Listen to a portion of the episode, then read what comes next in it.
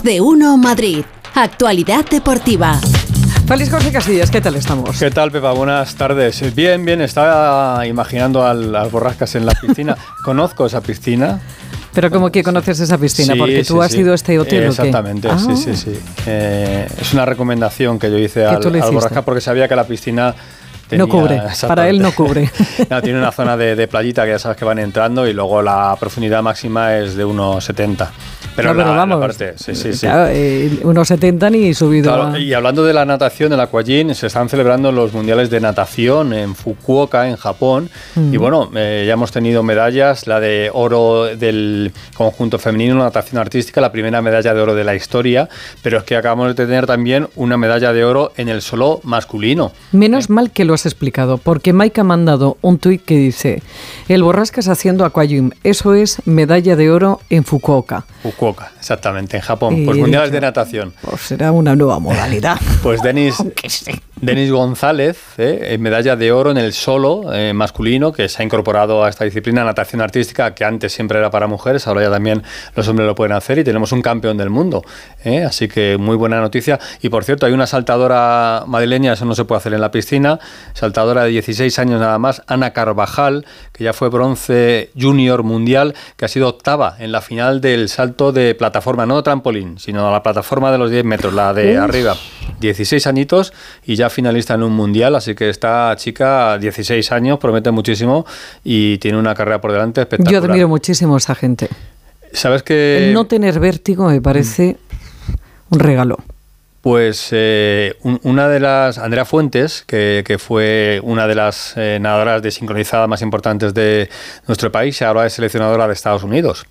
Y a una de sus eh, nadadoras la ha estado obligando, entre comillas, los últimos tres meses a desayunar todos los días en el trampolín. Allá arriba. Para, a tres metros, ¿eh? Ahí me estoy poniendo. Sí, sí, tres metros. ¿eh? Para que se le quite el miedo que tenía, mala. porque es una de las que tiene que hacer las acrobacias.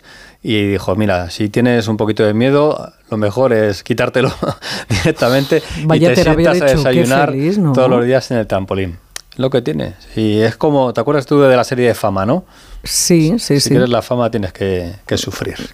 Puf. Un poquito. Bueno, vamos con otras cositas de- del día. Por cierto, estuve ayer viendo a las chicas de la sub-19 en el Mundial Femenino de Baloncesto que se está disputando aquí en Madrid, en Alcalá de Henares, en Torrejón y a partir del viernes en el Wizzing Center. Eh, ganaron Argentina muy bien, eh, con bastante gente además ayer en Torrejón. Pero el fin de semana que se van a disputar los partidos en el Wizzing Center, se va a probar la nueva pista, ojo, de vidrio. Se sustituye la madera. La ¿En pista serio? va a ser de vidrio. Sí, ¿De sí. vidrio? Sí, de LED además. Pero esto no resbala, no. No, no, no, no, dicen que es mucho mejor, que además es mucho más flexible y que además eh, al ser más flexible eh, hay menos riesgo de lesión. Así que se va a probar esta pista LED eh, con luces donde tú puedes marcar las líneas de la pista de cualquier tipo de deporte a través de unas luces LED. Pero y si tú tienes un mal golpe, te cae, yo qué sé. No, no, no, no, dicen que, que no, que no. Que no se rompe. Que, que absorbe muy bien. No, no, no se rompe y que absorbe muy bien todos los golpes. Vamos a estar atentos a ver si, como periodista acreditado, puedo ir a probarla. Por favor. El sábado. Hazlo. Así que ya, ya veremos y si no mandaremos a Víctor Yagüe, que para eso está también aquí trabajando todos los días la selección de baloncesto. Bueno, cositas. Eh, ¿Tú cuando vas a fichar por un equipo, eh, qué es lo que dices? Págame. No, aparte de eso. Pues yo qué sé. Pues no sé, pues que es el sueño de toda tu vida. Ah, dices, después de haber firmado ya. Claro, Ah, no, no estamos en la hace. negociación, ya me pagan lo que me tengan que Bueno, pagar. y si tienes La que antes vida. también, ¿eh? Porque claro, si quieres Si me pagan equipo- lo que yo he pedido, es la ilusión de mi vida, claro. Pues en eso está Joao Félix. Pero ahora por el Barça. Ahora está con el... Ahora, ahora con el Jesús, Barça. esto es peor que Ma- Mbappé. ¿eh? Eh, Hugo Conde, ¿qué tal? Buenas tardes.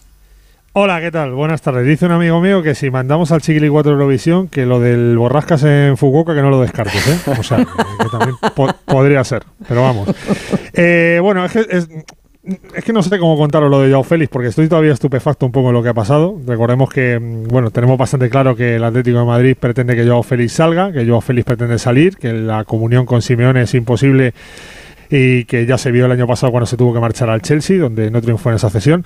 Lo que no se esperaba absolutamente nadie, bueno, a ver, por partes. Eh, eh, que al futbolista le gusta, el que conozco un poco el entorno de Joe Félix sabe que al futbolista le gusta el Barça y que quería triunfar en el Barça y que, de hecho, si recordáis, el verano que Joe Félix firma por el Atlético de Madrid, que gana la puja a Manchester City, a Paris Saint Germain, a Real Madrid, a los grandes de Europa que querían al futbolista, es el verano que se marcha Griezmann al Barça. O sea, que, que el futbolista quisiera jugar en el Barça es algo que todos teníamos en la mente. Ahora, que cuando tienes contrato, que cuando no hay ninguna oferta por ti, salgas sin pedir permiso al club, porque sabes que para hablar eh, con cualquier medio de comunicación mm, debe ser mm, previo paso autorizando el club, diciendo que tu sueño es jugar en el Barça y que te encantaría hacerlo, cuando repito, no tienes ninguna oferta, pues has extrañado, ha cabreado y, la verdad que no es la mejor manera de, de, tener el ambiente que tiene ahora mismo el, Atlético de Madrid con Joao Félix. Me cuentan Félix que esta mañana ha habido sesión en el gimnasio, no ha habido sesión en el terreno de juego, que futbolista ha estado, que no ha habido evidentemente ningún problema, que ha entrenado con, con absoluta normalidad pero siguen sorprendidos con lo que pasó. Repito, ha dicho que, quiere jugar en el Barça, que es su sueño de siempre, que ojalá se diera. Yo llevo toda la mañana hablando con José Agustín y con compañeros en Barcelona y es que no vemos la manera, porque sabéis que el Barça tiene unos problemas tremendos de económicos, no puede ni siquiera inscribir a los futbolistas que ya ha firmado, gente como Gundogan o como Diego Martínez que todavía no están inscritos. Y la única opción que yo de que yo Félix pudiera llegar al Barça es con una cesión sin opción de compra obligatoria, porque el Barça no puede ponerla. Eh, pero eso lo que supone es que el Atlético Madrid mínimo, quiere por la cesión 16 millones de euros, que es lo que tiene que amortizar este año, más el contrato de Joao Félix, que son 7 millones de euros al año, o sea que son 25. Tampoco puede el Barça con una cesión, con lo cual es que lo mires por donde lo mires, no sé dónde se ha metido Joao Félix con esas declaraciones en el día de ayer. Pues lo tiene complicado y más con Simeone, que ya le tiene puesta la crucecita y si mm. ahora insiste, pues, pues mucho peor. Gracias, Hugo. El cine siempre nos vale para todos, feliz. Ah, y hay una frase que me gusta mucho que es: eh, Mi cabeza extiende cheques que mi cuerpo no puede pagar. Pues eso es lo que le pasa a Joao Félix. Maravillosa frase. bueno, dejamos eh, Majada Onda y abrimos la California que madruga. ¿eh? Que es una sección que vamos a incorporar este año con Fernando Burgos porque son las 4 eh, de la mañana y 27 minutos en Los Ángeles y lleva ya un ratito Fernando Burgos ahí con los ojos abiertos para entrar en este espacio de éxito. Eh, Burgos, ¿qué tal? Muy buenas tardes. Buenos días. Para vosotros, sí, buena madrugada desde aquí. Efectivamente, 4 y 27 minutos de la madrugada. Me encanta la sección. La California que se despierta, y prefiero tener vértigo que jet lag, Pepa. ¿Prefieres tener vértigo que jet lag? En estas dos próximas semanas, sí, eh, sí, sí. Fatal. No, es, no es fácil, no, no, no, es, no es fácil la vida los primeros días por aquí, pero bueno, hay que adaptarse. Eh, y hay que, contar cosas. Ya sabes que esto es, esto es así, sea la madrugada en, en California, en Los Ángeles, eh, con una temperatura borrascas aparentemente agradable. No hace tanto calor, no llegamos nunca por encima de los 30 grados, lo que pasa que la humedad alrededor del 80% no, no ayuda mucho, pero cuando empieza a anochecer, cuando se marcha el sol, a eso de las 7 eh, siete, y pico, se está fantástico y necesitas una rebequita para, para andar por la calle. Y eso es lo que se va a encontrar el Real Madrid, que ya lo sabe, porque lleva aquí más de una década viniendo con alguna que otra incursión asiática, pero es su lugar habitual, la Universidad de UCLA. El equipo ha entrenado esta mañana a las 10 de la mañana tempranito, no sé si con la fresca, pero como siempre la hora han sido las 10 y no ha habido ninguna novedad. Me sorprende que haya futbolistas que todavía no han aparecido por Valdebebas y que lo vayan a hacer directamente aquí. Hoy nos, nos queda un día curioso, porque hay que estar haciendo guardia todo el día en el hotel de concentración del Real Madrid, muy cerquita de una de las tiendas, de las zonas que más te gustaría a ti, Pepa, que es Rodeo Drive, donde esas tiendas maravillosas te pulen la tarjeta bancaria de crédito, de débito, de lo que tú quieras.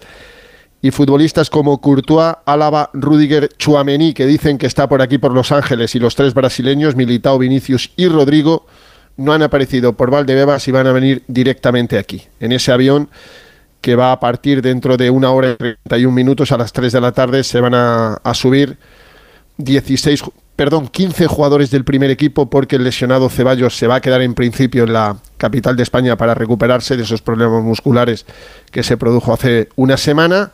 y estamos esperando la, la convocatoria, sobre todo para conocer los cinco jugadores del filial que van a estar en la gira. Álvaro Rodríguez, Nico Paz, Marvel, Carrillo y, Fran González son en principio los cinco elegidos. Vamos a ver si se añade eh, alguno más y por delante les espera pues eh, 11 horas y media de, vuelo y van a llegar aquí eh, a las 6 de la tarde que son las 3 de la madrugada en, en, España y ya mañana jueves 20 van a realizar el primer entrenamiento en las instalaciones de la Universidad de UCLA a las eh, 20 horas de, de España 11 de la mañana, justo para la brújula del deporte, a las 11 de la mañana californiana. Y lo contaremos aquí cada día, así que gracias de antemano por el esfuerzo para que Fernando Burgos a esas horas de la mañana tan interesantes nos cuente la actualidad del Madrid. Gracias Burgos, un abrazo. Besito, descansa, Adiós. anda. Intenta dormir. Gracias. Beso, Hasta chao. luego. Descansa, Hasta eh, voy a intentar descansar yo y Mbappé. Los Eso, dos. los Bueno, dos. de Mbappé nada, ya te lo digo yo, stand-by.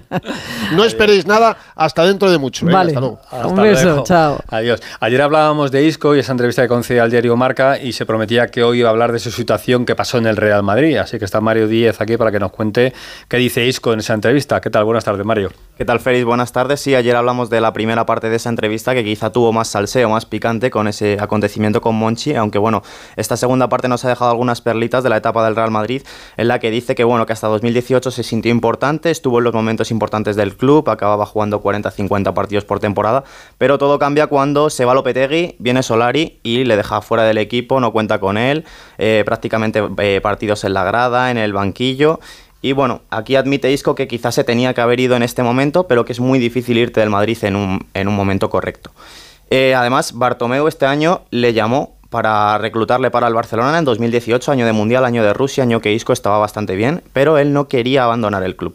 También se mostró autocrítico que ha hecho mal Isco, pues admite que en la pandemia se relajó, se dejó llevar físicamente y que un fútbol tan físico como es el de hoy en día, pues se nota mucho hasta que llegas hasta a ese nivel. Y por último, te dejo aquí tres titulares que me han llamado la atención de esta entrevista. Eh, esto que he vivido es peor que estar lesionado, no me voy a retirar, estoy en el momento de elegir bien y quien me fiche va a encontrar un Isco trabajador con muchas ganas de jugar, de hacer goles, tirar caños y divertirse.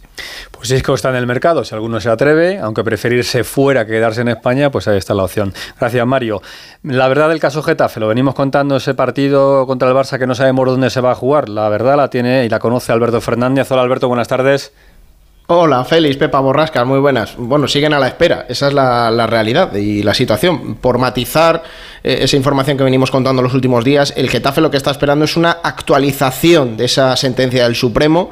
El club lo que pidió es la nulidad de dicha sentencia por considerar que bueno, ha habido un defecto procesal porque se les ha mantenido al margen de esa casación y que por lo tanto eh, requieren una nulidad. Eh, el punto es ese, necesitarían saber si se les concede dicha nulidad en el club me dicen que son optimistas y así se la conceden, pues se podrá recibir al Fútbol Club Barcelona en la jornada número uno con las gradas llenas. Así que vamos a ver lo que pasa con ese tema. Por lo pronto, hoy desde las 7 y cuarto de la tarde, segundo amistoso de pretemporada para los de Bordalás.